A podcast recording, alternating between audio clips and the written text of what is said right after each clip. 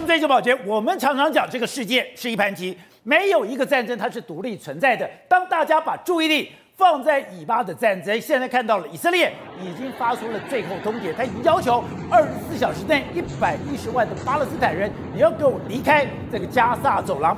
当大家把注意力放在这个地方的时候，连美国国务卿也到了以色列之后，没有想到俄罗斯在这个时候发动了攻击，在顿巴斯地区，他开始。坦克大军竟然偷偷的集结，集结了以后开始进行总攻击。还好乌克兰在这个时候反应非常的迅速，而且乌克兰马上进行反击，而在这个地方也进行了一个焦灼。所以全世界三大火药库在俄乌战场上面，在中东战场上面，另外一个就在东亚，也就是在西太平洋这个地方，也可能发生事端吗？好，我们今天请到两边的对方首一的。财经专家黄龙松、宋庆，大家好。好，这是美岛电子报董事长吴子佳，大家好。好，第三位是战略专家李明辉，大家好。好，第四位是资深媒体人黄伟汉，宝杰哥好，观众朋友大家好。好，第五位是资深媒体人吕玉峰，大家好。好，第六位是资深媒体人王瑞德，大家好。好，So，这个世界也太乱了吧？哎，当大家把注意力交注到，哎，今天大家都关注到以色列今天放狠话了，以色列今天发出了最后通牒，以色列今天讲说。限二十四小时内一百一十万的这个所谓的巴勒斯坦人，你要跟我离开加沙走廊。大家的预期说有一场大战，甚至一场的血洗即将发生的时候，没有想到俄罗斯在顿巴斯。发动攻击，而且谁会玩国际局势呢？普丁显然是个中高手。为什么？现在大家都把目光焦点集中在以色列跟这个哈哈马斯两个要激战的这个过程。你看，美国现在把火这个集中力都到这个地方，美国的福特号来到这个地方，目美国目前的艾森豪号也到这个地方，美国的国务卿也到这个地方，接下来美国国防部长也要来到这个地方。就在这个时候呢，大家目光都在这个时候呢，哎，普丁他集结了大军。往这个乌，我们知道，目前为止，前一阵子乌克兰在攻击所谓顿内兹克，他把这个大个大军调往阿阿夫迪夫卡。反攻乌克兰，反攻乌东地区，他调调了十一万大军打过来，结果打的让你像调调十一万，十一万大军，他显然呢，好像他似乎是知道会发生这些事一样哦，他他有预先准备，就算准了你这时候全世界焦点在这个地方，我就开始对你进行一个攻击。那让攻的乌克兰的确有一点措手不及啊，因为目前为止来说，已经打了大概约莫三天三夜，我们都没有注意到，是已经打了三天三夜，打了三天三夜，对，激战了三天三夜，目前为止消息才慢慢传出来，那传出来应该。因为一开始的时候，哎，这样不讲，在以巴这个地方打了六天，对，等于说等于巴勒斯坦发动攻击三天之后，俄罗斯就发动攻击了。所以显然普京是捕捉到了这个神秘的这个时间点，他就开始进行反攻。那目前打的，哎，乌克兰有一点往后撤哦，所以现在乌克兰怎么办？他们现在又准备把这个最精锐的部队全部都要往前调，调过来，甚至要从哈尔科夫啦，空降旅什么都要调过来。所以看起来的话，哎。搞不好在乌东战场上面来说，打的搞不好会比在这个以色列这边打的还要更加激烈。所以，这种你刚刚讲的，这个世界是一盘棋，没有一个战争是独立存在的。对。而且很奇怪的是，哈马斯这一次，你怎么会有这么有纪律？哈马斯这次有这么有计划，而且哈马斯这一次得几乎把以色列所有的情报摸得透透彻彻、彻彻底底，背后一定有高手。当然，没有想到大家正在猜手猜测的时候。普丁似乎已经预测这个动乱开始了。没错，普丁在这个动乱之前已经集结了十一万大军，他的坦克大军马上压在顿巴斯，然后 发动攻击了。对，宝杰讲到重点的，十一万大军能够那么快集结在，显然是你已经准备好了嘛。你似乎知道在某个时间点，我可以对你发动一个反攻的这个态势。那他是不是在等哈马斯打出这个信号之后，我就在几天之内进攻你这个阿阿夫迪夫卡的这个状况？所以才说，宝杰刚才讲世界是一盘棋，没有错。大家都说世界有三个火药库嘛，一个是在乌克兰嘛，另外一个在这个中东的以以巴嘛，另外一个就在这个台海或者东亚这附近嘛。现在两个火药库都炸了，动了。对，那这个东亚这个局势来说啊，美国会不会紧张？美国当然会相当相当的紧张，我们也要非常警惕。好了，我们就讲。事实上，这打了多激烈，宝杰就在这个地方。阿夫阿夫迪夫卡，那下面就是顿巴斯克，那这个是顿内斯克，两个两个地方，卢甘斯克跟顿内斯克这个地方，它是通往这个顿内斯克的这个要隘口。所以呢，目前为止来说，原本呢这个前一阵子来说，乌克兰军已经几乎快要拿下来了。你看，现在都已经变成白色，对不对？你说打穿一个地方，对，那结果没想到现在呢，乌俄罗斯呢开始反击。所以现在你看俄罗斯人，他调了非常多部队，你看他很多很多的坦克车就全部都来了。那呢，在阿夫迪夫卡这个地方已经爆发两军的坦克车互轰的这个状况，那互轰的这个情形，而且俄军呢，你知道，俄军现在也没跟你客气了，他就直接用这个白磷弹开始攻击阿夫迪夫卡，所以现在等于是他。就那你看这个白磷弹就是俄罗斯丢出来的，他又弄白开开始丢，这个是最新的画面，对，最新的画面，他丢这个白磷弹在阿夫迪夫卡，所以看起来的话，他想要把它扳回。那所以呢，乌克兰呢马上你看，乌克兰紧急调什么？第二十五空降师、第十四、第四十三，还有第九十二机械化旅赶到前线，对，另外还要包包括他们从这个哈尔科夫再调很多大军过去，所以看起来这个炸大战呢。俄罗斯的十一万大军看起来的话，是真的趁这个时间点给你突袭进去啊！所以你讲的这真的是突袭，对，而且打的乌克兰没有防备，对，所以乌克兰现在紧急调动啊！所以我们就讲这个这个所谓的顿巴斯跟这个乌东的战场上面来说，哎，是不是好像比这个俄罗这个所谓这个以色列跟巴勒斯坦的这个战役更加激烈的一个情形？而且我就觉得非常奇怪是，哎，你明明是以巴发生了冲突，对，可是苏利文第一次就讲说。美国有能力同时处理两场战争。我心想说，哎，你怎么会突然讲这个？搞了半天，普京真的发动了一个反击。反正以后我刚刚讲的，以色列现在更可怕了。对，他已经通知联合国了。在二十四小时之内，加萨北部的一百一十二、一百一十万人，对，要撤离开来。对，目前为止来说，以色列的这个地面大作战准备要开始。你看，这是他们跟联合国说的，他们就说要求呢，在加萨北部，大概所有人还有联合国人员，你在二十四小时内你往南移动。这里面大概有一百一十万人左右，也就是说，整个加萨一半的人你要往南移。为什么？因为他们可能要大军往里面开拔进去，要在地面战歼灭哈哈瓦哈马斯的这个部队的人员。你说地面战要开始？对，那这样事实上，你看，连这个美国的这个白这个白宫哎国家安全的这个发言人科比他就说的非常清楚，开战时刻已经来到，而且他为什么这样说？他说以色列已经跟我们讲了，他说我们不要外国部队，所以我他们没有要美军支援，他们要靠自己执行这些军事行动。对，所以看起来的话，是以美以色列已经准备要执行这些行动，而且在未来的几天的时间里面，而且那以色列现在讲话讲的非常的决绝。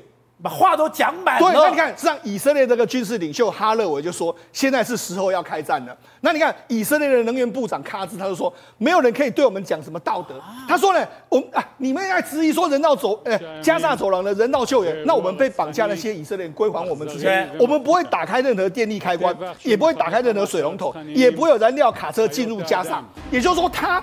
你人质还给我们，我还或许给你资源，否则一切免谈的一个状况啊！电力资源开关不会打开，水龙头不会打开，任何的燃料卡车不会进到加沙。那这样，他们总统也说的非常清楚。有人就说：“哎、欸，你这样子啊，你这样对这个加萨平民是集体惩罚，你这样是不是犯了这个？”战争罪，他们总统说什么？各位都看到惨况，现在才开始冠冕堂皇的讨论战争罪，是要真心讨论吗？所以他显然了，你没有跟我讨论这些的余地，没得谈。反正我现在就是要大军压进去，准准备要碾压整个加萨走廊的这个情形。而且刚刚讲的，我现在正要大军压阵，对。可在大军压阵之前，其实他的空军、他的轰炸已经进行了。对。现在这个出估来讲，哎，他一天的时间，现在打了。六千枚的炸弹，而且我跟大家讲，是到目前为止来说，以色列一光是一个晚上啊，你看他们自己空军公布的这点点的部分，就是他们攻击的这个七百五十个左右的这个军事目标，对，里面包括所谓地下隧道、军事的这个哨还有哨所啦，还有军事指挥的这个这个住所啦，还有武器储存仓库，还有通讯室以及高级这个目标非常高的这个恐怖分子，我们攻击了七百五十个左右，你看密密麻麻，加沙南北都被攻击的一个状况。好，那这样事实上，目前为止来说，他们就已经，他们就是说，我们有一些参与到这些行动的这个所有的名单，我们。空军都知道，我们单掌握，对，我们会接触到每一个人。那事实上，目前为止，以色列就公布非常多照片。你看，这是以色列空军的释出的，他们在这个晚上空袭的这个画面。刚刚那个照片，对，是以色列试出的，对，这是他们轰炸的照片。是他们不但试出照片，还试出非常多影片，就是他们飞机起飞的这个时候。你看 F 十六的这个飞机，他们在任何时候，从早上、晚上、在傍晚、夜夜晚的时候，都有非常多飞机上去。对，而且看随时都有武装人员在载弹，载的非常多。那甚至他们装什么？装装所谓的这个 GBU 的这个三十九的这个小型小直径的这个炸弹啊，还有 M 幺幺七的这个炸弹啊，轰炸整个加沙走廊的一个情形。那甚至你看，这非常多照片，他们就用。各式各样的照片，那应该事实上目前为止来说，他们在这个哈马斯，他们怀疑这边这个地方呢有五栋房子呢，就是他们特工人员进驻的地方的时候，他们一口气就把这五栋房子全部炸。你看这密密麻麻的武器，这么多飞弹，对，炸弹。那你看这就是一口气炸掉五栋房子的这个画面，你就知道以色列现在是卯足了全劲那不只是用空中的武力哦，他们现在还搬出什么？搬出 M 二七零的这个所谓的多管火箭炮，而且这个火箭炮来说，杀伤力不会比这个海马斯还要低哦。它等于是说，地面上我也轰炸你，然后空中我也轰炸你的一个状况。务必，我觉得啊，目前为止，可能以色列的盘算是，我要在我进去之前，把最大可能限度的会妨碍我大军进去的所有建筑，我都把它轰掉。所以刚刚讲的，他一个小时已经空袭了两百五十次，整个大军已经集结了。对，集结等于说我前面的障碍已经清除了。对，清除以后就是坦克大决战。而且那以色列的军方进入加沙最怕什么？打巷战。但是如果没有巷子呢？都是废墟呢，没有巷子了。对，我我坦克车可以大军压境进去啊，所以他现在的战法就是我要把你全部几乎完全炸。所以你看他日夜兼程的不断的轰炸，你看炸到目前这样的状况呢，你怎么打巷战？我只要把再把所有的建筑物都打掉之后，你怎么打巷战？没有巷战可以打的这个局面。那那目前为止来说，他还不只是在日夜兼程的轰炸这个加沙走廊，另外一个他昨天晚上不是也轰击了，包括说像这个这个大马士革啊，还有阿勒颇的两个机场吗？为什么要轰这两个机场？简单，因为目前为止来说，有传言啊，伊朗啊，或者说很多国家啊，透过飞机已经送了非常多武器到这个阿勒颇或是这个大马士革机场嘛。那我就阿拉伯世界已经动起来了，那我就把它轰掉嘛。这两个机场不会来嘛？那甚至有传言说是这个这个伊朗的这个外交部长要飞到那个地方跟这个叙利亚的外交部长要商谈这个事情嘛。好，那这样的话我就把它轰掉。所以你看，实际上以色列目前为止啊，他都要求国际不要动，我自己可以可以解决这一切。但是美国呢？美国目前为止倒不是这样想的。美国目前为止来说，它的福特航空母舰已经来到这个地方，里面有 F 十六、F 十五、F 十六、F 三十五，还有 A 10的攻击机都到这个地方了。目前以色列是要求你不要介入，但是美国会介入的原因，就是因为目前为止还有非常多人质，这个被以色被哈马斯抓住，美国可能会进去参与所谓的解救人质这个部分。但是这个加萨走廊的地面战争，就由以色列自己来打吧。对了，你常常讲这个世界是一盘棋，没有一个战争它会独立的存在。当这个世界把这个焦点放在以巴的边界的时候，没有想到普丁居然出手了。刚刚讲到，他一定预判了哈马斯有动作。当哈马斯发动攻击的第三天，他的十一万大军居然就集结好了，开始在顿巴斯的这个地方进行了反攻。哎，那他不是讲吗？三大火药库，两个火药库爆了。不，所以这两天证明一件事情呢，伊朗的政府公开否认。有介入这哈马斯的攻击，对不对？对。但是你知道伊朗跟俄罗斯什么关系？俄罗斯的背后不，伊朗的背后是俄罗斯，所有的军事武器装备、财务很多方面的是长期的一个盟友盟军关系嘛。那这个哈马斯背后是谁呢？哈马斯背后一部分是伊朗嘛。所以美国，所以《华尔街日报》美国的媒体不断的指称扣伊朗在幕后操纵，就是伊朗干的，伊朗训练的。但是目前美国国务院到昨天为止也说找不到有具体的证据证明伊朗介入。对。但是你现在看，现在看看这个是不是伊朗介入？当然是伊朗介入。但是虽然事先知道嘛，哎，你成兵十一万大军的运动，我们都当你当过兵的，是十一万大军部队，特别是坦克大军。对啊，怎么做啊？在那个怎么多集结，还有后勤呢？对。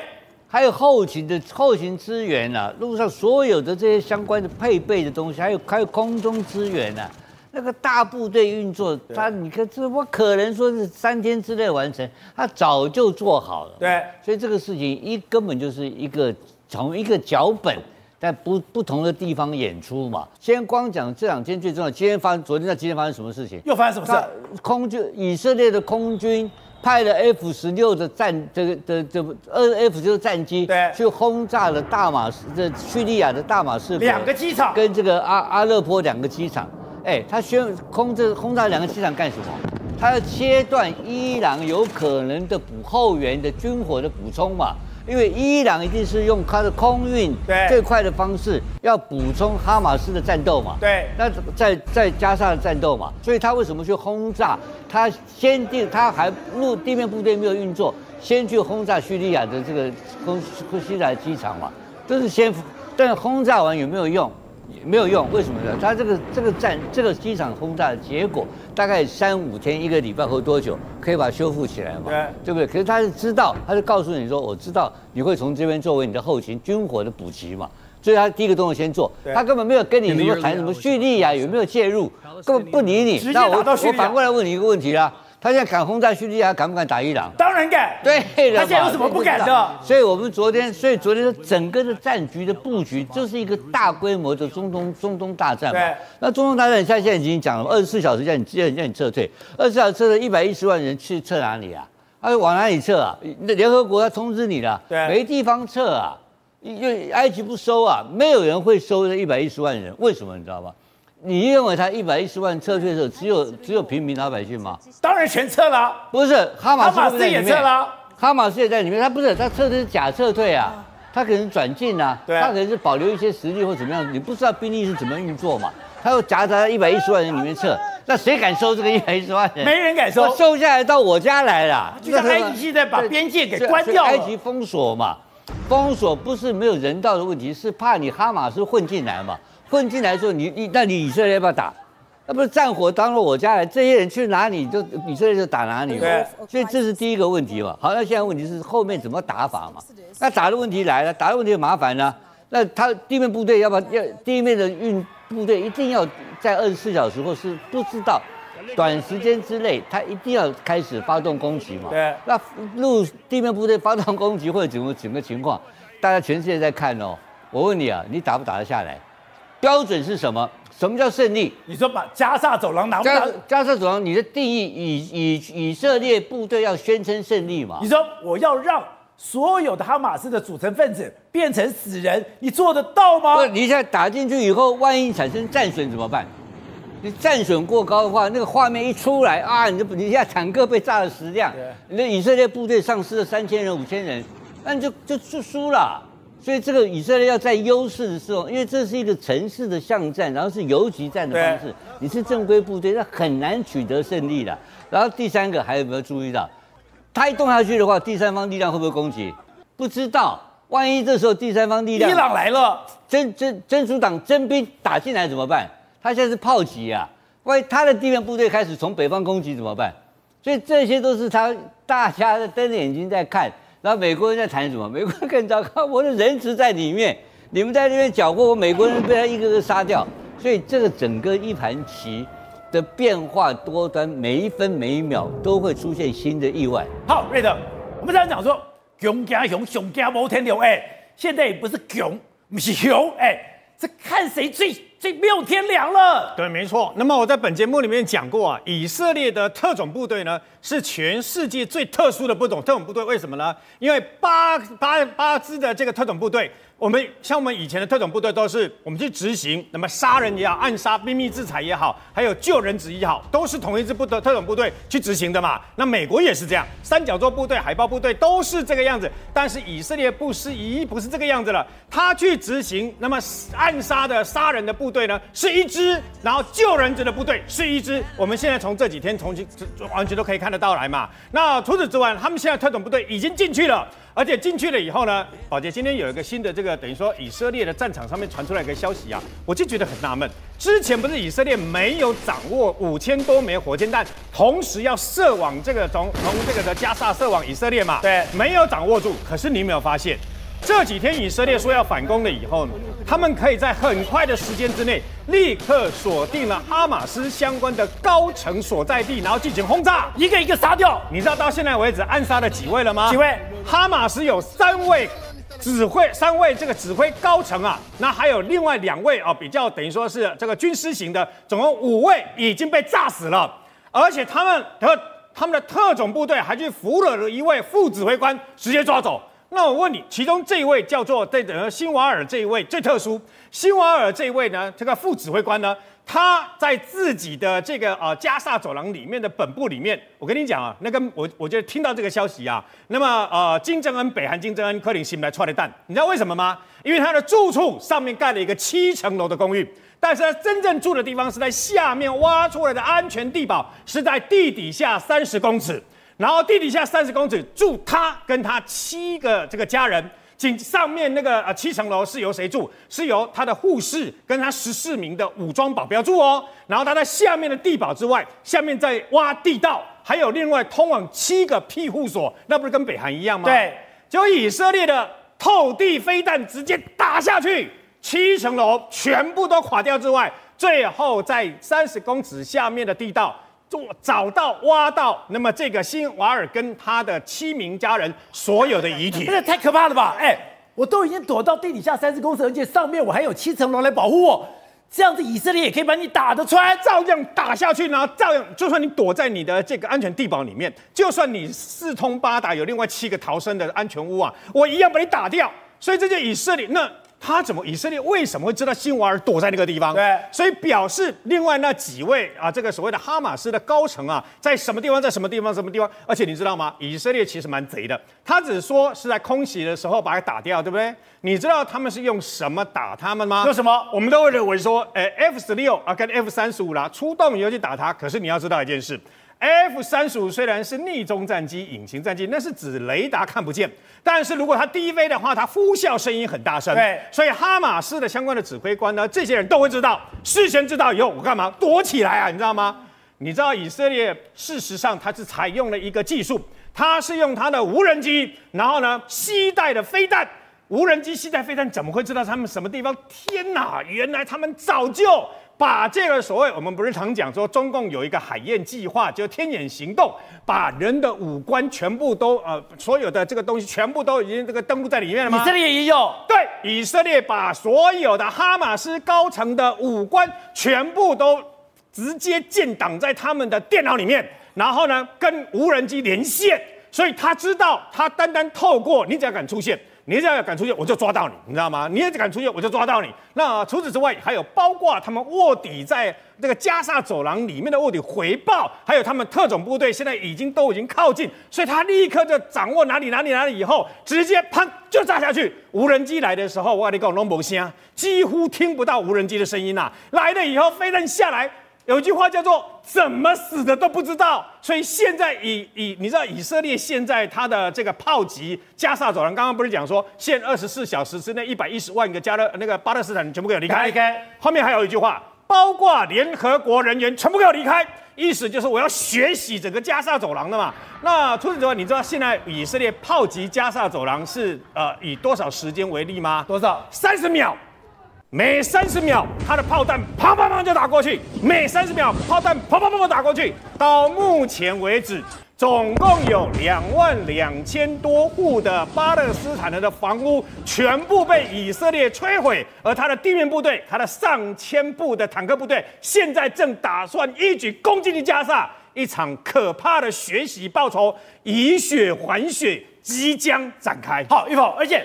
他的特种部队现在已经进去了，他的第十三特种部队，哎，进去以后已经救了两百五十个人了。对，其实，在整个战争来讲的话，最担心的一件事情就是人质到底在哪里。那很多人在讲说，他的地道很多啊，很难藏啊。但其实，在这个地方，在加沙的南部叫索法的一个地方呢。这个地方呢，是一个很多他们的领导人聚集的一个地方，所以呢，他们把人质关押在这个地方，所以他们认为说呢，大概没有的问题，大概他们不敢来强攻，但是第十三突击部队已经攻进去了。然后这个画面可以看到啊，他们是在头上放 GoPro。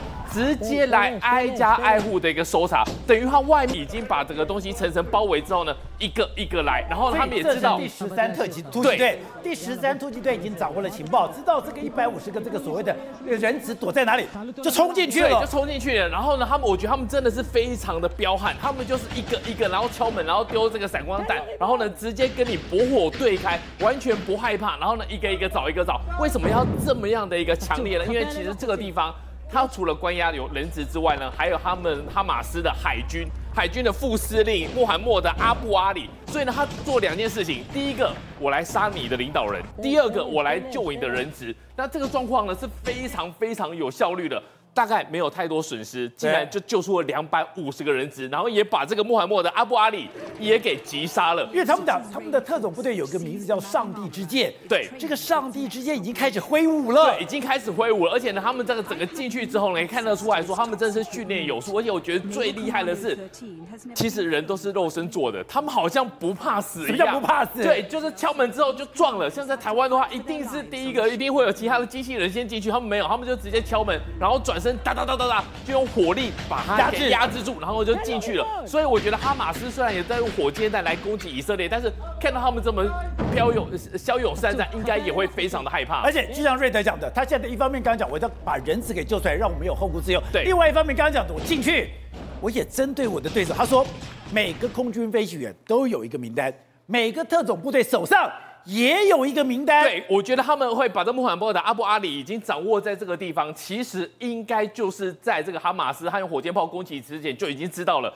等到一发生事情之后呢，马上第十三突击部队就把这地方给包围了。所以呢，当有人质关押到这个地方的话，他就开始直接铁拳行动，把他人质给救出来，然后把这个领导人也给击杀了。好，各位。这个局面太失控了吧？刚刚讲到的，本来以为说你的重点在以巴，就没有想到现在俄乌开始发生战争。那现在看起来，虽然以色列过去打遍天下无敌手，他现在已经警告在二十四小时内，这些一百等于说加沙走廊以北一百一十万人要跟我离开，进行血洗。可是难道真的有我们不知道的秘密吗？有我们不知道的故事即将发生吗？对，这个联合国的机构也要随着撤离。所以这是以色列要求联合国做的事情哦，那可能代表一件事情，就是说，除了要进入到加沙这个，因为它已经准备完成了，所有战车、装甲车都已经在这个围篱外面在等待。准备要进入到这个地方，现在我觉得有一个非常奇怪的现象，就是包含连英国首相都已经下令，所有的英军在塞浦路斯、在地东地中海全部戒备。你说如果美国就算了，英国都戒备了，英国都开始戒备，那英国也开始派遣派遣他的相关的舰队在这里做巡巡弋哦。那你说他们要压制中东的周边这几个国家，我说真的，那几个国家的国力真的军力真的是不行。你这样要跟以色列，你光是以色列打他们，就是已经绰绰有余。你还说英国跟美国加上去，然后来压制，我觉得这非常诡异的事情。你说情绪让你不安，是说，哎，以前他打过六日战争，打过赎罪日战争，打过他的建国战争，他打遍天下无敌手。这周边的国家，刚刚讲的埃及、约旦这些，现在都怕得要死，甚至伊朗过去也都不是他对手。你说现在如果美国要进来，英国也都高度戒备，就代表，哎。那不是只有周边国家而已喽？事情非常有点复杂。我认为哈，就有一个问题，就是说，第一个，现在以色列出手，对于说伊朗外长准备要到叙利亚那个机场先把它炸掉，F 十六过去之后把它炸掉的这个概念来讲的话，就让叙利亚先动弹不得嘛。那再来一件事情，约旦布林肯去的时候，跟约旦讲说，你搞清楚啊，你跟以色列之间是有和平协议的，所以你约旦也不能动手。当初在一九这个所谓的二战结束之后，以色列建国之后，格日马上发动了战争。这五个国家，埃及不动，约旦不动，叙利亚动不了，只剩下黎巴嫩。然后呢，其他的国家呢？所以我的意思是说，如果你连黎巴嫩只有真主党在那边作乱而已，可真主党那是对手啊。对，那为什么英国要派那么大的阵仗，跟美国要派那么大的阵仗在这里压阵呢？所以可能事情没有那么简单，因为为什么呢？你看到、哦、整个地地理图、地形图在看的话，这个事情再进去就是哪里？就是土耳其，土耳其就是黑海，黑海就是乌俄乌这个地方。所以你知道这两个战场虽然看起来好像是分开的，它是可以连在一起的，是可以连在一起的。